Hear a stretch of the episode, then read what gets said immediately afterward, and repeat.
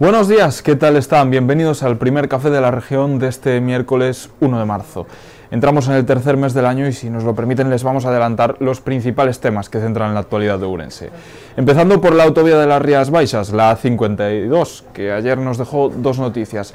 La primera, que el gobierno declaró de emergencia las obras de reparación de los viaductos de Arnoia y a Valenzá.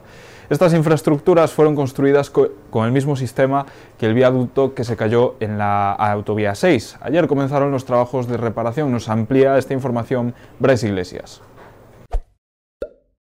El Gobierno de España acaba de iniciar unas obras de emergencia en el viaducto de Ayariz en la 52. También prevé eh, realizar unas obras de emergencia en el viaducto de Valenzá en esta misma autovía. Ambos son viaductos gemelos del que se cayó en la A6.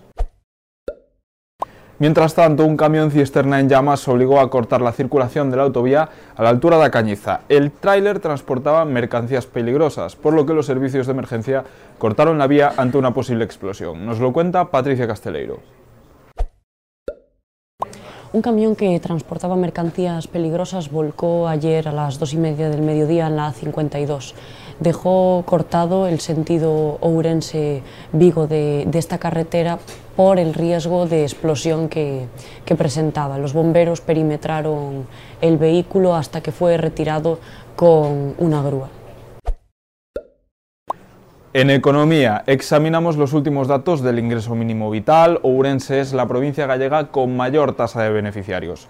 De hecho, casi 10.000 personas reciben esta prestación, unas cifras que analiza Sergio Conde.